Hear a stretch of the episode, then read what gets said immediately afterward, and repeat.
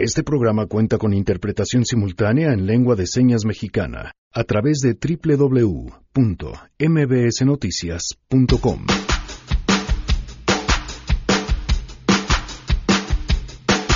Hoy es lunes de Mesa Ciudadana, los temas que analizaremos la Guardia Nacional y la Ley de Ciencia y Tecnología. La directora del CONACIT, Premio Nacional de Ciencias 2017. Es para decirles, tengan para que aprendan. Me gustó esa de tengan para que aprendan.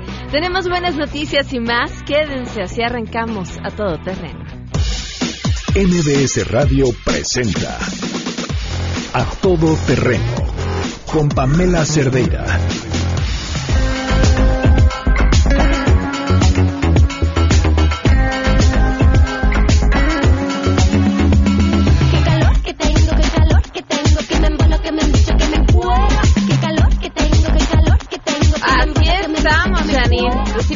Dejando la ropa tirada por el camino. ¿Cómo estás? Hola Pam, buenas tardes. Buenas tardes. Buenas tardes a todos.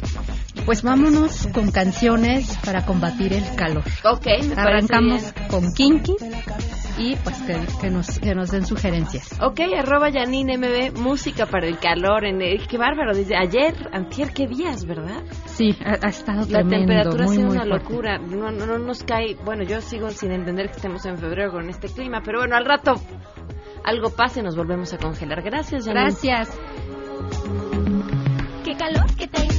Gracias por acompañarnos en este lunes 18 de febrero del 2019. Soy Pamela Cerdeira y los invito a que estén aquí hasta la una de la tarde. El teléfono en cabina 5166125. El número de WhatsApp 5533329585. A todoterreno arroba mbs.com, el correo electrónico y en Twitter, Facebook e Instagram. Me encuentran como Pam Cerdeira y estoy además atenta a todos sus comentarios. Ay, estoy muy contenta este viernes va a ser la... Bueno, el viernes vamos a estar transmitiendo desde Minería. Eh, los esperamos ahí, nos va a dar muchísimo gusto que nos acompañen. Además es viernes de Sangre Azteca, así que estaremos ahí cantando a todo lo que da. Y el domingo, justamente en Minería, tengo la presentación de mi cuento, El monstruo del cajón. Eh, también les mandaremos la invitación a través de la lista de difusión y WhatsApp a quienes quieran y puedan acompañarnos. Va a estar muy bonito, eh, no solamente porque es la presentación del cuento, sino porque eh, va a acompañarnos, bueno, Dan Serret lo va a presentar, que es nuestro Tlatoani del Club de Lectura, y además va, vamos a tener un cuentacuentos que mm, para mí es muy importante que esté él en específico, porque él es el primer cuentacuentos que tuvo la primera versión del monstruo del cajón en sus manos. Cuando yo escribí este cuento en su versión original, fue una versión sumamente casera, mandé a hacer una impresión de 20 ejemplares eh, con una ilustradora que contacté a través de internet, y la otra parte de los dibujos los había hecho mi hija, y ya era un, era un cuento casero.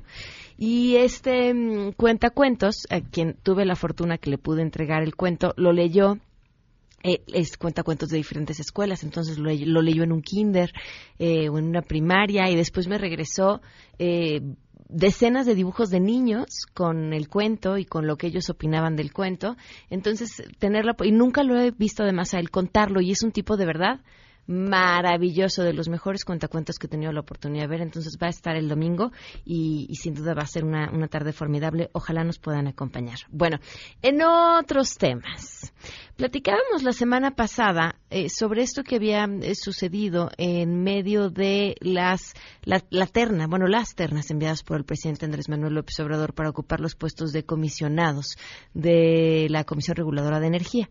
Y cómo el comisionado presidente había hecho una crítica a las ternas y de verdad yo creo que una crítica bastante eh, ligera, porque la crítica era un señalamiento sobre que la mayoría de los perfiles tenían conocimientos de hidrocarburos y que faltaba equilibrio con personas que tuvieran eh, conocimientos sobre la energía eléctrica. Hasta ahí fue la crítica. Y llamó la atención que al día siguiente el presidente Andrés Manuel López Obrador hizo señalamientos en su contra por conflicto de interés. Ahí nos quedamos el viernes y dijo el lunes presentaré más información.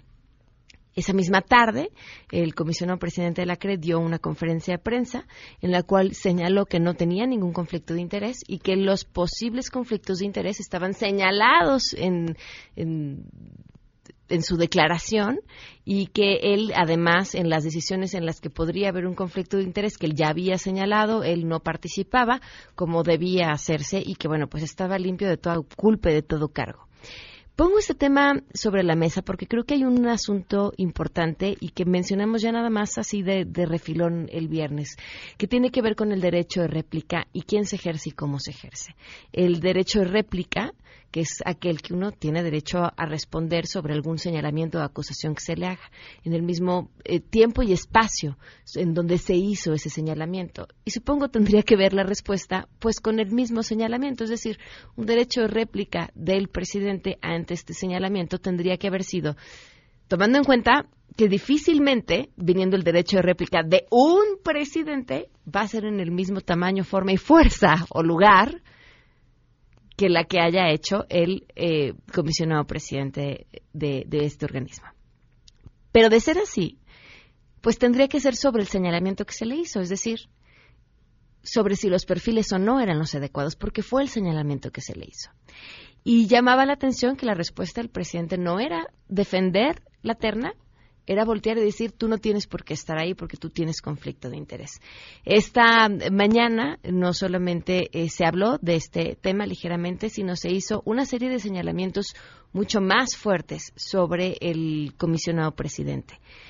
Prácticamente, pues una investigación eh, sobre cosas que van mucho más allá de lo señalado como un posible conflicto de interés y llama poderosamente la atención porque, insisto, es la respuesta de un presidente molesto ante una crítica, aventando pues el poder del Estado y el poder de investigación del Estado sobre alguien quien señaló que su terna no era la adecuada.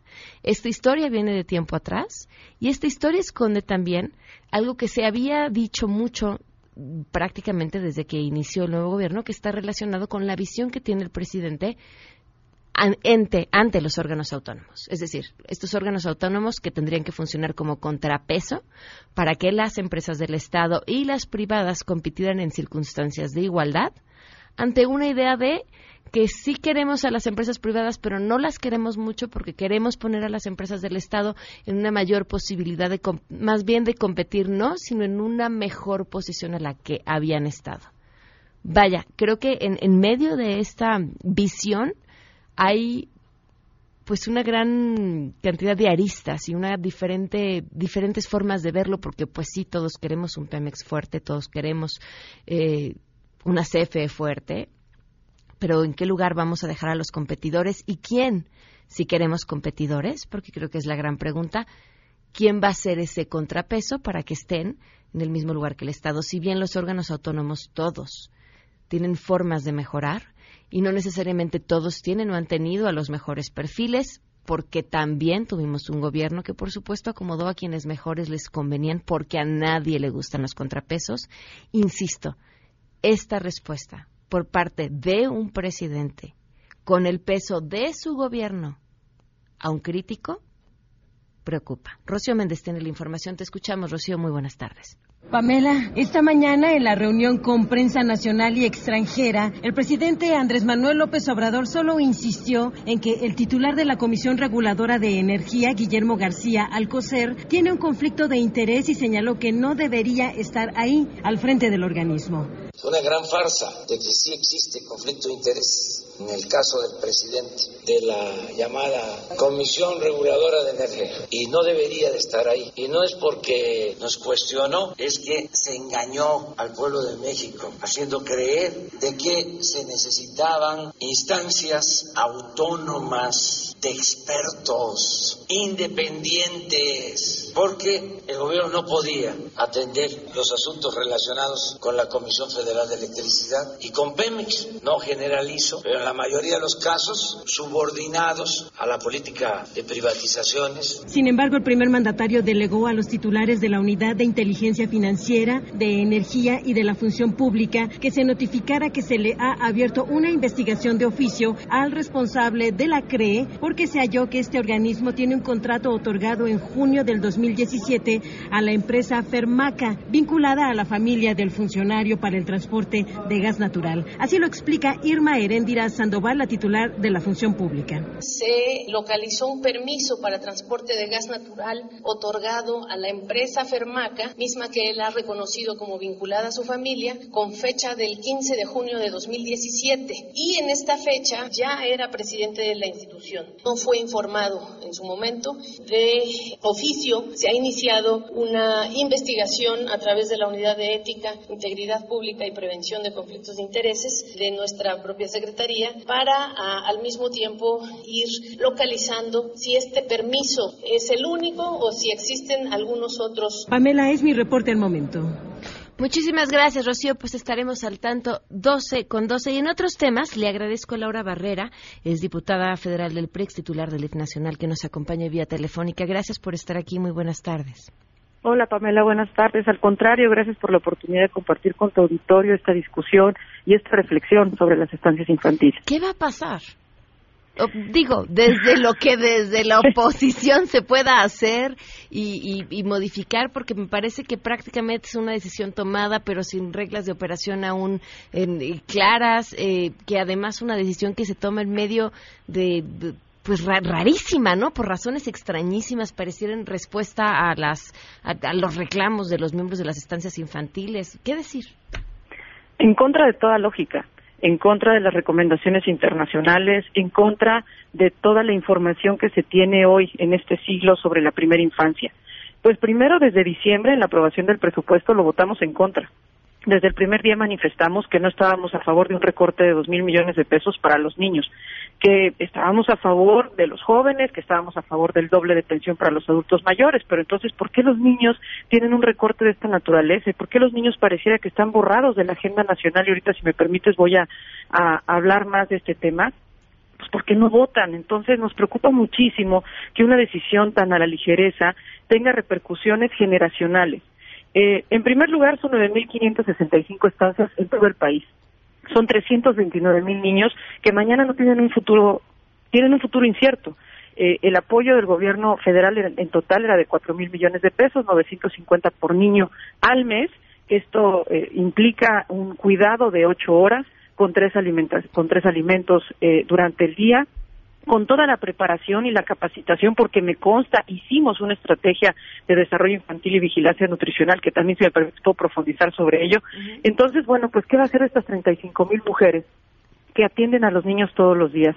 Y hoy, pues, la alternativa eh, muy irresponsable, me parece, de decir que se va a dar sin reglas de operación, sin un programa que ni siquiera tiene nombre, de 1.600 pesos bimestrales, 800 pesos al mes, 200 pesos a la semana, 40 pesos diarios, que nadie, nadie garantiza que serán para los niños, que será una inversión para los niños. La familia, la madre o el padre pueden tener otras prioridades y pueden tener eh, pues alguna emergencia que requiere ese dinero. Entonces, ¿qué va a hacer de los niños? Y ahí eh, permíteme compartirte una estadística muy importante. La Fundación Micho y Mau, que es la Fundación para Niños Quemados, que desde, hace más de 20 años salva la vida de nuestros niños mexicanos, lleva trasladados a Galveston 2.200 niños desde su creación. De esos 2.200 niños, el 60% tienen entre 0 y 4 años. El 85% se quemó en su casa. Okay. Es decir, los niños tienen que estar al cuidado de expertos y en el lugar más adecuado para su pleno desarrollo.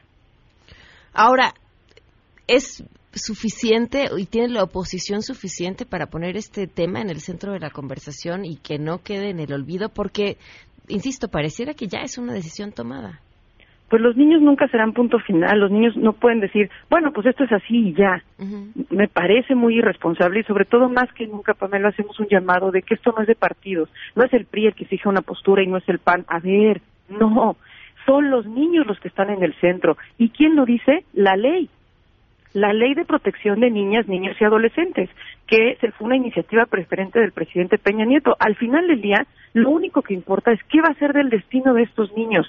Los mayores índices de violencia, y también lo marcan los expertos y la estadística, no lo decimos nosotros, son en el hogar. En el hogar es donde más se violentan los derechos de nuestros niños. Entonces, insisto, contra toda lógica, contra toda estadística, contra todo canon internacional, es que esta decisión se está tomando muy a la ligera. Y permítanme compartir con tu auditorio por qué decimos que pareciera que los niños no están en la agenda nacional. El viernes de la semana pasada fue el Día Internacional de los Niños con Cáncer. Desde la anterior legislatura se tiene como minuta aprobada del Senado una iniciativa muy importante que reforma tres leyes y que tiene un costo eh, muy relativo de más de 200 millones de pesos al año para que 9.500 familias que tienen un hijo con cáncer puedan tener el padre o la madre una licencia laboral durante el protocolo de un año. ¿Qué significa esto en síntesis? Que una madre o un padre pueda tomar de la mano a su hijo en una quimioterapia y está comprobado que si los niños están acompañados de sus padres, tienen mayor éxito para el tratamiento. Está aprobada en la Comisión de Presupuesto, la metimos en diciembre, la defendimos, todos por unanimidad. Nos dio muchísimo gusto saber que todos los partidos se habían puesto de acuerdo para que los niños que tienen esta condición, que es la principal causa de muerte, puedan ser acompañados de sus padres. Hemos insistido durante este periodo eh, de sesiones que ya inició el 1 de febrero que se metiera en el pleno, que se votara, que se discutiera, que se hicieran las reservas, pero que avanzara. El viernes fue el Día Internacional del Cáncer, le decimos, es un gran pretexto para darle, es una gran oportunidad para darles a los padres esta noticia. No quisieron. La Junta de Coordinación Política por parte de Morena no quiso meterlo en la agenda. No es posible. Tenemos también una iniciativa para los lactarios. Es fundamental que los espacios públicos y privados cuenten con un espacio digno, un espacio pequeño para hacer conciencia de la lactancia y la madre tenga derecho a esta, a esta oportunidad. No lo quieren discutir. La semana pasada, Pamela, estuvimos toda la semana en la Cámara escuchando organizaciones y todos aquellos que quisieron ser parte de la reflexión de la reforma educativa. Ellos pretenden que en el artículo tercero constitucional se borre la educación inicial, es decir, que no se reconozca el preescolar. ¿Dónde están los niños en la agenda de la nación? Eh, Laura, de una de las razones que se ha dado para modificar este programa, cancelarlo, vaya, lo que se vaya a terminar haciendo, tiene que ver con un asunto de corrupción, en lo cual pues tendrían que estar invariablemente eh, metidas las instancias que se encargaban de la supervisión del programa. Desde el DIF tuvieron algún conocimiento de que esto pudiera estar sucediendo y tomaron algunas medidas. Quien, quien dirige el programa es la Sol quien radica los cuatro mil millones de pesos es la extinta Sede Sol. El DIF nacional lo que hacía era acompañar, y ahorita platico de una estrategia que realizamos extraordinaria para identificar áreas de oportunidad en el conocimiento, lo social, el lenguaje y la motricidad de nuestros niños. Es decir, el manejo de los recursos estaba 100% asignado a la Sede Sol. Ahora, si hay un acto de corrupción, que se señale, que se investigue, se persiga y se castigue con toda la fuerza de la ley pero hasta la fecha, y tú como medio de comunicación lo has seguido y todos los demás que nos están escuchando, no ha habido un señalamiento puntual a una estancia, a un hombre, a una asociación, a un grupo, a una maestra. Es decir, no hay información. Se presume corrupción. ¿En dónde? ¿En las 9.500?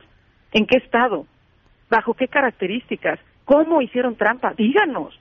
Y por supuesto que se perfecciona el programa. Todo aquel espacio de oportunidad pues hay que, hay que arreglarlo. Este es un programa que surge con Felipe Calderón hace 12 años. Qué bueno que el presidente Peña lo mantuvo. Y es más, lo mejoró, lo duplicó e hizo visibles a los niños con discapacidad.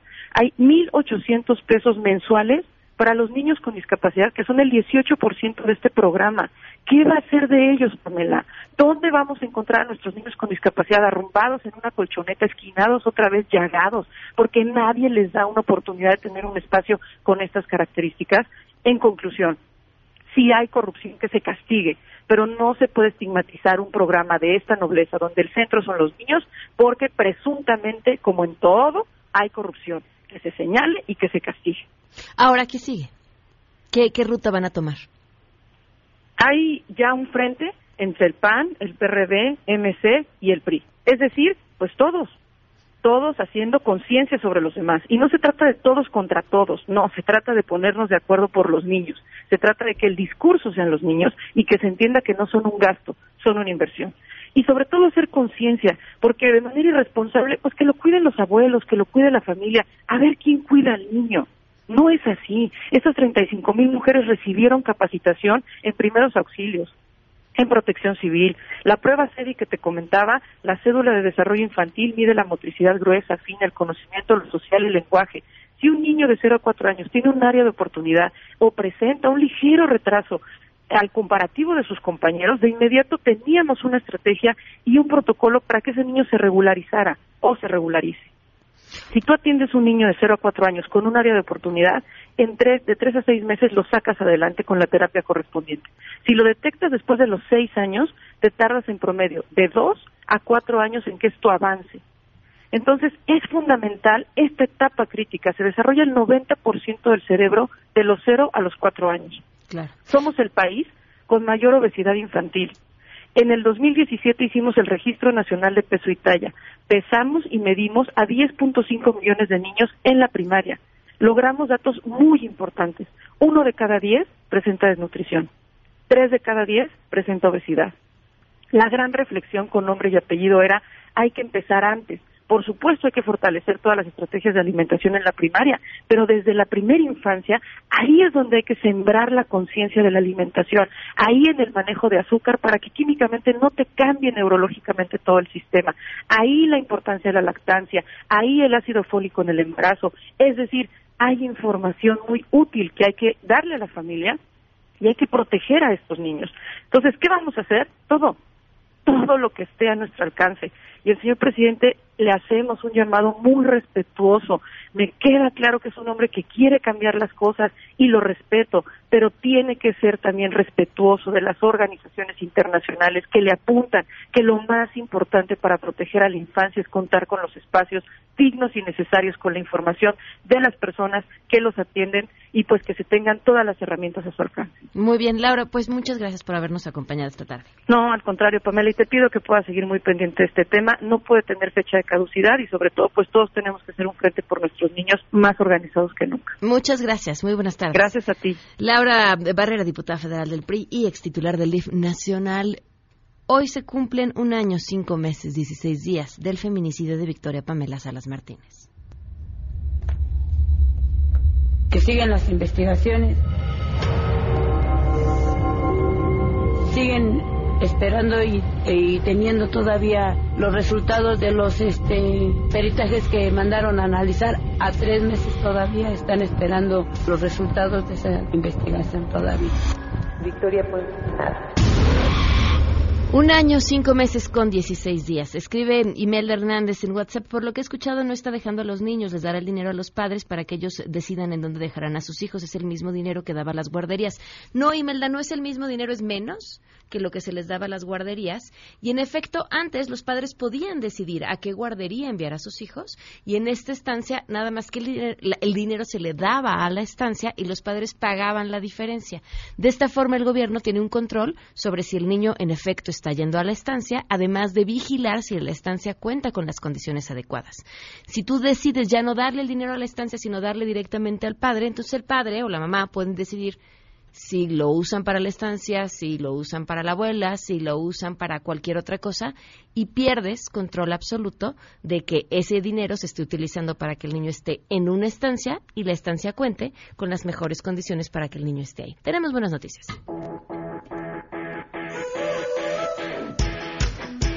Carlos Lima, qué gusto escucharte. ¿Cómo estás? Muy buenas tardes. Pamela, buenas tardes. ¿Cómo estás? Hoy eres portador de buenas noticias. Cuéntanos, Carlos. Pues mira, eh, no sé si sean Son buenas, malas. Sí, Son sí, buenas, porque sí. es una recomendación general de la Comisión Nacional de Derechos Humanos Ajá. en contra de las diversas marcas que se han apropiado culturalmente de los diversos productos iconográficos del país. ¿Qué dice? Pues la recomendación dice eh, que le hacen una recomendación al Congreso, al Congreso de la Unión, a los 32 congresos de los 32 estados de la República, a diversas dependencias que han sido omisos en el plagio y abuso de las marcas sobre las comunidades y pueblos originarios que producen estos productos. ¿Qué, ¿Qué es lo que sigue ahora? Bueno, pues se sigue que se haga una legislación en forma acorde a un súper trabajo de la cuarta visitaduría de Derechos Humanos, de la Comisión Nacional de Derechos Humanos. Hicieron un, un trabajo de análisis impresionante, revisaron las leyes de los 32 estados, verificaron cada caso de plagio. No, no, no, es un trabajo, es un ABC de todo lo que pasó en violaciones de derechos humanos en contra de los pueblos. A mí me parece que es algo inusitado, es un trabajo, pues le están haciendo prácticamente la chamba al legislativo, a senadores y diputados, de decirles cómo debe de ser las cosas. Y me parece que lo que corresponde ahora, por muchos de los pueblos, a mi título personal, es asumirla como propia y que sobre esto empecemos a trabajar en una ley de salvaguarda del patrimonio cultural. Ya ves, Carlos, hasta en tu voz lo escuché, sí es una buena noticia. Ahora habrá que darle seguimiento para que esta recomendación en efecto se convierta en una ley que proteja el patrimonio de los pueblos indígenas. Sabes que tienes toda la razón, sí es una buena noticia porque de aquí en adelante se tiene que hacer mínimo lo que dice la Comisión Nacional Claro. de Derechos Humanos, mínimo, mínimo, y por nuestros pueblos, y que vivan nuestros pueblos, y que viva el arte popular, por favor. Muy bien, Carlos, gracias por habernos acompañado y ser portador de buenas noticias este lunes. A ti, gracias, cuídate. Un fuerte abrazo, Carlos Lima. Por último, están festejando pues ya lo que nos queda del amor y la amistad y por supuesto pues todo febrero. Quieren compartir videos, tienen mucho que subir. Con Axtel Extremo lo pueden hacer de volada. Son los ganadores al premio Split Test, al internet fijo más rápido de México y pueden contratar 100 megas por solo 550 pesos al mes. Eso es buena noticia, ¿eh? Velocidad a buen precio, sin plazos forzosos. Pueden contratar en axtel.mx y cambiarse a Axtel Extremo. Vamos a una pausa y volvemos. En unos momentos, en A Todo Terreno. Mesa Ciudadana, regresamos. ¿Qué opinas del proyecto de la Guardia Nacional? Yo creo que no deberíamos estar perdiendo el tiempo en crear nuevos cuerpos de seguridad. Lo ideal sería que los que tenemos sean adecuados, sean óptimos, que no sean improvisados y sobre todo que no sean corruptos. Depurarlos, capacitarlos, pagarles adecuadamente, pero no necesitamos crear otro cuerpo de, de seguridad. Yo estoy a favor de la Guardia Nacional porque de todos modos el ejército ha estado aquí por más de 20 años y en donde está el ejército se calma la delincuencia. Yo pienso que sí debe estar la Guardia Nacional.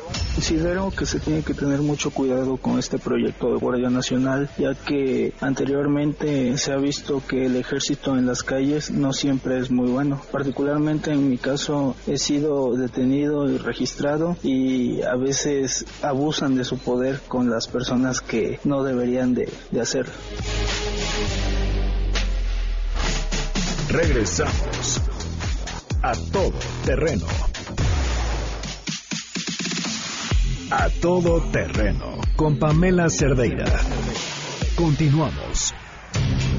Es un plan integral permanente para todo el país. Por eso necesitamos de la Guardia Nacional. La Guardia Nacional representa una respuesta parcial, incompleta y sesgada a la violencia e inseguridad que enfrentamos. Y la Constitución no se diseña para un hombre, se diseña para un país. Y debe de, de estar- deben de pensar en qué va a pasar en la siguiente elección. A Todo Terreno. Hace calor, hace calor. Estaba esperando que y Continuamos en la mesa ciudadana. Eh, Sofía Ramírez, gracias por acompañarnos. Hola, bienvenida. muchas gracias. Lourdes Morales, bienvenida. ¿Cómo estás? Gracias, muy bien. Armando Santa Cruz, bienvenido. Hola, Pam. Juan Francisco Torres Landa, bienvenido. Pam, buenas tardes. La Guardia Nacional, te preguntaba justo en el corte, ustedes participaron en los foros, eh, ¿cómo les fue? ¿Qué conclusiones tienen? Pues mira, eh, nos fue bien en el sentido de que hubo muchas exposiciones donde finalmente lo que se pretendía hacer era aportarle a los senadores datos duros, información contundente de por qué la minuta como venía de diputados no respondía a los mejores intereses de la nación en función de que no es una solución viable para pacificar el país, no es una solución viable para obtener instituciones que en el mediano y largo plazo generen certidumbre respecto a los temas de procuración de justicia, eh, debido derecho, garantía de derechos humanos, etcétera. Eh, la evidencia está ahí y no es no se generó durante algunos años, sino de estamos hablando de por lo menos los últimos dos años que están contabilizados de cómo podemos avanzar.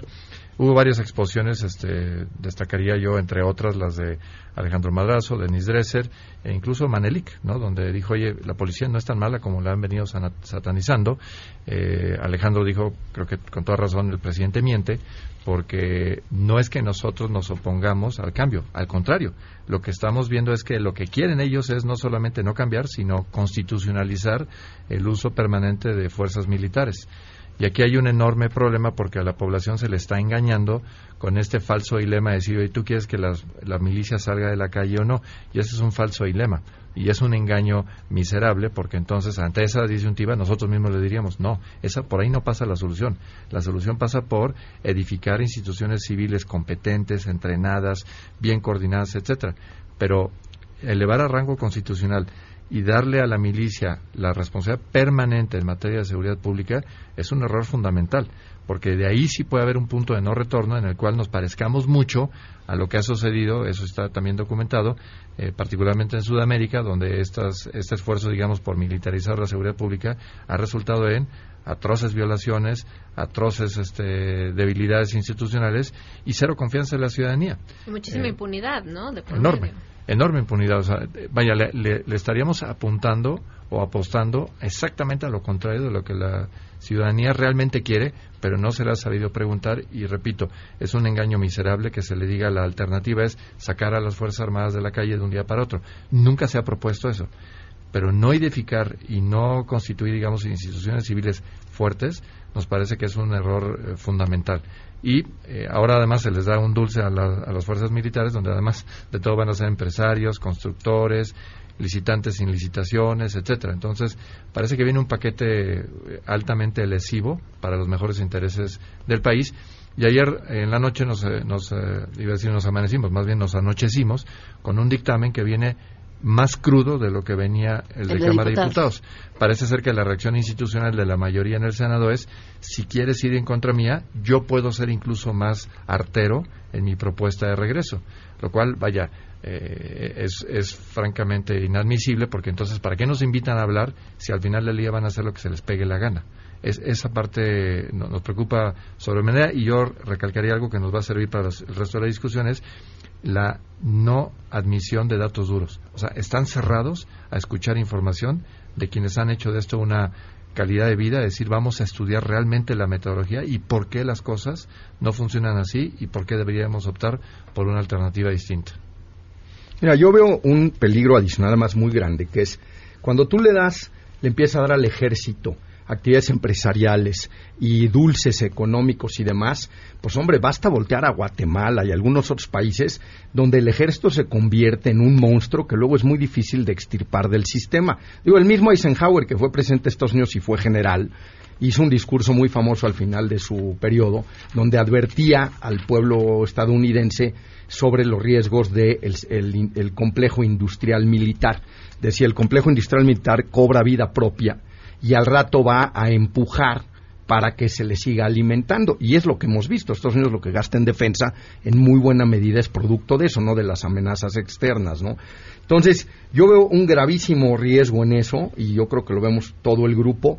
Otro segundo grave problema es el tema de que del supuesto de que el ejército es incorruptible. Hasta ahora el ejército ha sido mucho más institucional que el resto de las instituciones de este país, en su mayoría, ha sido bastante más honesto, pero ya ha dado signos de corrupción. Hombre, los Zetas salieron del ejército. El general Gutiérrez Rebollo, el general este Tahuil, el que andaba de guachicolero, o sea, no son santos, son humanos como todos nosotros. Y yo creo que apostar a que por esa vía se va a acabar es también muy grave. Y finalmente creo que también muy importante eh, lo que decía Paco, se percibe a lo largo de todas las discusiones de los últimos dos meses un desprecio a la evidencia, a los datos duros.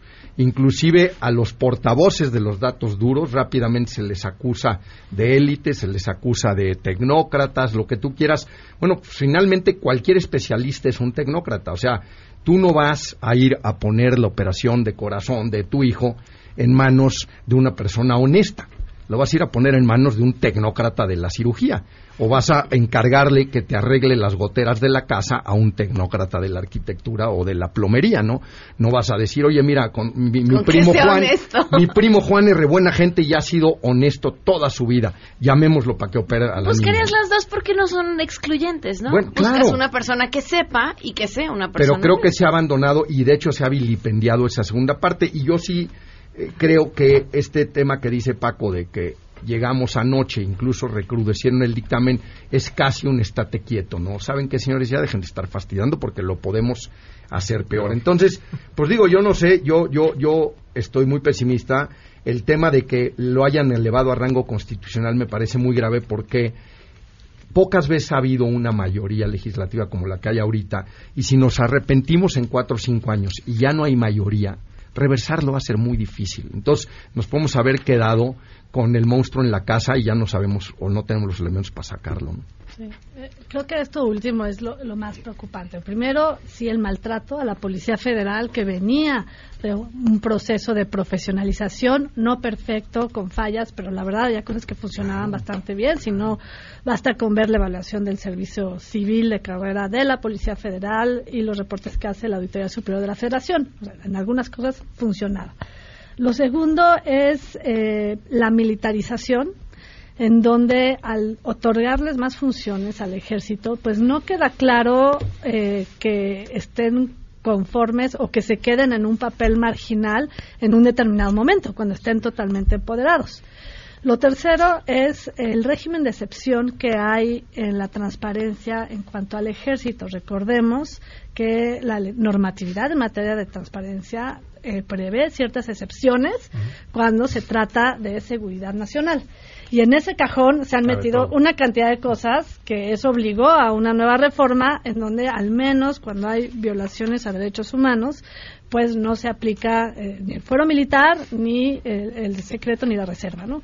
Entonces, eh, sí es preocupante porque no vamos a saber cómo cómo se producen eh, los efectos de la intervención, los datos, o sea, creo que ese régimen de excepción es muy preocupante. Y por último, la evidencia, la evidencia que hay hasta ahorita, pues ha demostrado que la estrategia fallida generó más letalidad, no atacó el problema desde sus causas y eso ha reproducido una cantidad de violencia en todo el territorio, en donde de un lado tenemos a los especialistas con datos, con análisis, con cifras, y del otro a tres autodefensas, que desde el contexto específico de Michoacán están apoyando porque ellos sí saben cómo está la situación en el terreno, en los municipios y no desde el escritorio. Básicamente es lo que se dijo. Entonces, pues sí es preocupante que se tome una decisión eh, con este desbalance de información.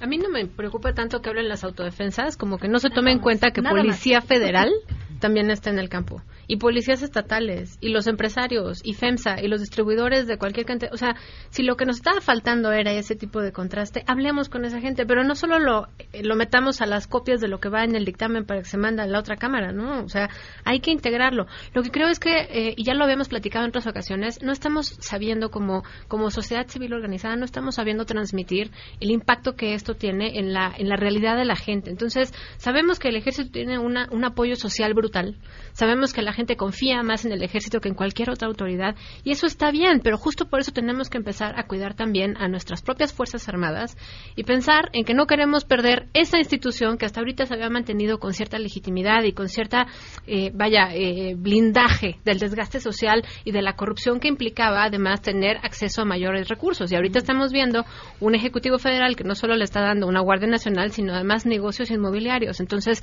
estás haciendo ahí un, un, una bomba importante de riesgos que además pareciera que eh, el, presidente no lo ve porque siente que concentrar poder le disminuye el riesgo de corrupción, cuando justo lo que estamos eh, eh, viendo es que entre más concentres la decisión, bueno, pues hoy tenemos un, buen presidente porque él dice que es bueno, pero si mañana llega uno malo o si en el Inter el, el, que, el que él designa para que le dé seguimiento y no hay intermediarios no es tan bueno, por supuesto que va a haber siguiendo intermediarios. Es, es una cadena de transmisión de dinero. Pero bueno, creo que todo esto lo que, lo que me importa mucho transmitir es ¿Qué, va a pasar cuando tengamos al ejército en las calles de manera tan institucionalizada en la Guardia Nacional, donde en el discurso digamos esto es en vez de policía y lo decíamos allá afuera, oye, me asaltaron, oye, violaron a mi hija, me golpeó mi marido, oye, mi hijo se quedó en el fuego cruzado entre los dos, entre tu fuego y el de los, y el de los, el de los sicarios, ¿no?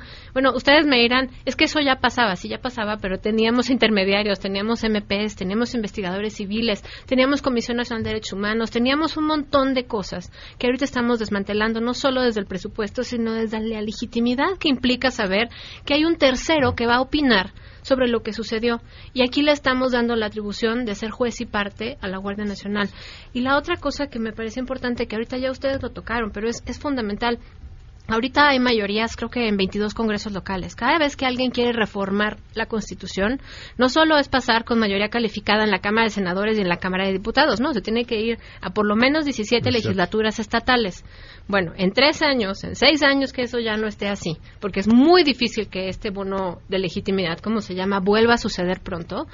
Entonces, ¿cómo lo vamos a revertir? ¿Cómo le vamos a quitar el poder a alguien que ya se lo diste en esos términos? Es, e, eso me parece que es un riesgo que nadie está viendo. Y ya para callarme y acabar y cerrar el tema, creo que el tema del mando único no era lo mismo. El mando único que se proponía eh, en administraciones o en, legislaturas anteriores era donde un, un eh, eh, el, el mando estatal o el mando federal de la policía digamos, juntaba los esfuerzos y los recursos de todo el mundo. Y ahorita lo que estamos viendo es que ni siquiera van a llegar sus recursos a los estados, entonces los estados no van a tener ni siquiera nada que decir cuando no les parezca el manejo de la seguridad pública en su territorio. Además, creo que es importante. Estoy seguro que ninguno de los que estamos aquí estamos hablando mal de las Fuerzas Armadas. No. No, la verdad es que no. Digo, eso hay que declararlo. Lo único es que se está utilizando para un propósito para el cual manifiestamente no han sido entrenados. Ahorita que decías, oye, ¿cómo van a investigar? Eh, eso es, es, una materia que en su currículum nunca estudiaron, porque su lógica es de vencer un enemigo, de prestar asistencia en desastres naturales y abatirlo. Entonces, en este caso, cuando lo que quieres es, por ejemplo, las fases de prevención, de coordinación y de investigación, que son esenciales para tener realmente un sistema de procuración de justicia que te brinde seguridad como ciudadano y que sepas que no vas a ser víctima por un abuso, por un exceso, etcétera, desaparecen por completo. Los desmantelamos de tajo. Vamos a una pausa y continuamos. Regresamos a todo terreno. A todo terreno con Pamela Cerdeira. Continuamos. Las humanidades, ciencias y tecnologías están llamadas a reivindicar un papel en la vida pública y la construcción de una sociedad más justa y equitativa. De lo que se trata es de poner las capacidades de investigación y desarrollo tecnológico del país al servicio del pueblo de México y de los intereses nacionales. La directora del CONACIT, Premio Nacional de Ciencias 2017, es para decirles, tengan para que aprendan se concentra todo el poder en el CONACYT y en su director general. Desaparece el Consejo Consultivo de Ciencias, que está integrado por los premios nacionales. Eh, desaparece el Foro Consultivo, que era un, organismo que conjuntaba a las instituciones con representantes de las instituciones más importantes del país, eh, industriales, académicos destacados. Todo lo desaparece porque aparentemente la doctora Álvarez Gullas es los ojos y los oídos del presidente. A todo terreno bueno, pues desde la CRE hasta el tema de la ley de ciencia y tecnología, ¿quieren arrancar de este lado? ¿Quieres empezar? Ah, perfecto. Bueno, mira, tenemos, para empezar, un presupuesto de egresos de la Federación que le recorta más o menos el 10% al, al, al CONACIT, ¿no? En, en, en, promedio. Y eh, tenemos también una serie de propuestas de modificación a la Ley de Ciencia y Tecnología, unas para meterle humanidades, otras solamente para concentrar el poder y otra vez el gasto público. Pero a mí la parte que más me, me brinca es este discurso, que además queda por escrito en comisiones, donde el CONACIT y la nueva directora, que fue Premio de Ciencia y Tecnología 2017, como bien decía el presidente, tiene esta visión donde está hablando de ideología. Empiezan hablando de autosuficiencia en la producción del conocimiento científico. Perdóname, pero eso es una barrabasada aquí y en China. O sea, en, en, un mundo abierto a los mercados, en un mundo donde se intercambian las curas al cáncer, hablábamos en el caso de las mastografías, me, me platicaban este fin de semana unos médicos que justamente estamos, se está observando a nivel mundial que las mastografías en algunos casos están siendo vinculadas a detonar mayor incidencia de cáncer. Entonces estaban viendo por qué, pues por la radiación y por, y por la, intervención de apachurrar el órgano y tal. Eh, entonces, a ver, la alternativa no es dejar de detectar el cáncer de mama, claramente. Tal vez la alternativa es cambiar de método de detección. Bueno, ese tipo de cosas solo las sabemos cuando hay una intervención científica. Si tú le quitas la libertad a la ciencia y la capacidad de intercambiar conocimiento, momento bueno, pues estás, estás cortándote un brazo y estás queriendo construir una casa con, con, con tres dedos de la otra mano. Entonces, esa parte a nosotros nos preocupa desde la academia, desde la sociedad civil, desde la ciudadanía. Yo no me quedo tranquila con que empecemos a hablar con ideología desde, desde la generación de la ciencia, porque hablamos de vulnerar la creatividad y la libertad de crear eh, curas, eh, avances tecnológicos, y regresamos a la lógica donde la Unión Soviética tenía a sus tres astronautas y a su laica, y, y Occidente tenía a sus otros astronautas, en vez de intercambiar el conocimiento. Entonces, van dos veces a la Luna, mandan dos veces astronautas a Marte. No, mandas una vez y luego pues vas expandiendo el horizonte de posibilidades y creo que eso aplica para todo.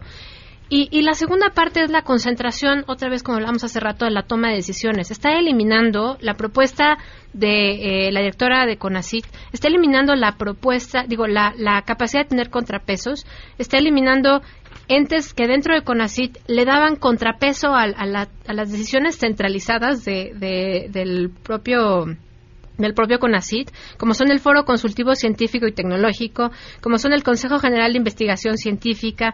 Vaya, o sea, es, es, es una idea donde estás eliminando las voces discordantes o las opiniones de quien, quien se dedica a estudiar la materia y está diciendo, no, de adelante todo el presupuesto lo ejerzo yo y yo decido con quién.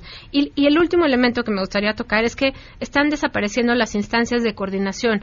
Eh, me parece que tiene mucho que ver con el tema de los, de los superdelegados porque le están quitando a las autoridades estatales de desarrollo de ciencia y tecnología la capacidad de decidir qué se necesita investigar a nivel local y a las dependencias como SAGAR, PASEP y tal a, generar conocimiento porque todo lo está concentrando con NACIT y dentro, dentro del, de la exposición de motivos se habla además de eh, que todo se va a supeditar a las necesidades sociales. Claramente necesitamos mejor maíz para acabar con la pobreza, pero no podemos dedicarnos solo a investigar mejores maíces. O sea, necesitamos la cura contra el cáncer, necesitamos identificar por qué hay niños con mayor incidencia de leucemia cerca de las plantas que generan baterías para coche. Necesitamos, un montón de cosas, que vamos a necesitar en el futuro. Claro. Así es. El el Foro Consultivo Científico y Tecnológico que menciona Sofía eh, hizo un comunicado eh, la semana hace dos semanas en, en donde eh, pues retoma esta iniciativa que se presentó el 8 de febrero de 2019 con suma preocupación diciendo por qué representa un enorme retroceso. No solamente se centralizan las funciones, como ya lo dijo Sofía, sino que desaparece el Consejo General de Ciencia y Tecnología e Innovación y en su lugar queda una junta de gobierno en donde concurren la presidencia de la República y las secretarias de Estado. O sea, desde ahí se va a decidir cuáles son las prioridades de cómo hacer ciencia, cómo hacer investigación. Eso me parece sumamente grave. Y se deja de lado actores como la Academia de Ingeniería, la Academia de Ciencias, la NUIES, los centros públicos de investigación, como sería el CIDE. Entonces, eso es muy grave. Y luego, en cuanto a los centros públicos de investigación, esta cosa no ha salido mucho públicamente, pero es gravísimo. En la propuesta se puede decretar su desaparición, así, nada más, a juicio unilateral de la Junta de Gobierno. O sea, que si mañana deciden desaparecer al COLEF o al CIESAS o al CIDE, pues mala tarde, ya, desaparecimos, ¿no? Eh, inclusive los procesos para nombrar y remover a los titulares. Si hay un titular incómodo, pues adiós, ¿no? Si se hace una investigación, si se publica, pensemos algo como lo que eh, publicó Alejandro Madrazo, que ahorita no ha de estar en los mejores índices de popularidad, pues puede venir una represalia política. Eso Estamos hablando de libertad de cátedra, o sea, se está vulnerando la posibilidad de que los profesores y los académicos opinen con pues libertad. Así es. no, los quiero interrumpir, pero me queda un minuto y creo que eso tiene que ver también un poco con este esta última parte de eh, con lo que está sucediendo con la CRE, ¿no? Un poco de quitemos a quienes nos están criticando. Si quieres cerrar, perdón. Sí, lo último, bueno, la desaparición de organismos externos para la definición de políticas, la asignación de nuevas atribuciones al CONACIT, para nombramientos, para eh, decisiones, también eh, se elimina o se absorbe la ley de bioseguridad y de organismos genéticamente modificados, eso ya se absorbe, y no hay un proceso de consulta a la comunidad científica de tecnología e innovación. Después de este comunicado y de algunas expresiones, se abrió la posibilidad de tener parlamento abierto, pero eh, creo que las últimas experiencias de parlamento abierto, y si no, ustedes que han estado ahí eh, lo pueden decir, no han sido las más exitosas ni las mejores. Me queda un minuto. ¿Quieren cerrar con algo de la creo? Lo dejamos para Yo, yo nada más me gustaría decir que algo que nos preocupa es que no se está escuchando las voces técnicas, datos duros, información puntual, ni antes, ni durante, ni después. Es decir, ya les hemos demostrado que han tomado decisiones equivocadas y prefieren sostenerse en, en su macho y sostener las consecuencias adversas de esto y lo estamos viendo en todos los campos. Entonces, caray, es muy difícil pretender que el país va a avanzar si a los especialistas, a la gente que sabe de determinadas materias se les va a ignorar en todo momento. Entonces, la propensión a cometer un error y de que generemos consecuencias realmente adversas son monumentalmente grandes. Oye, yo cierro con un dicho que ahorita no me acuerdo de quién es, pero dice, cuando todo mundo piensa igual, alguien no está pensando. Patón. Se queda en el mesa Eso, para todos. Muchas gracias. Gracias. MBS Radio presentó A Todo Terreno con Pamela Cerdeira, donde la noticia eres tú.